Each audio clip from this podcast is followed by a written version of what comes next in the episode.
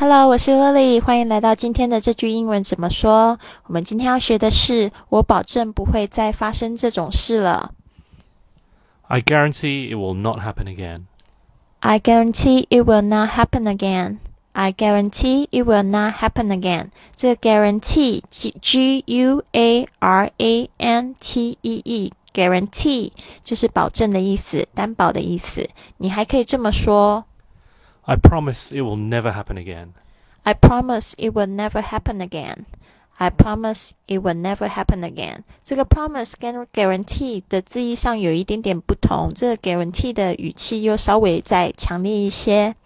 那如果这个呃，今天这个 Mr. Wang 如果做错事情打破杯子，他可能就会这样子跟我说 I promise it will never happen again.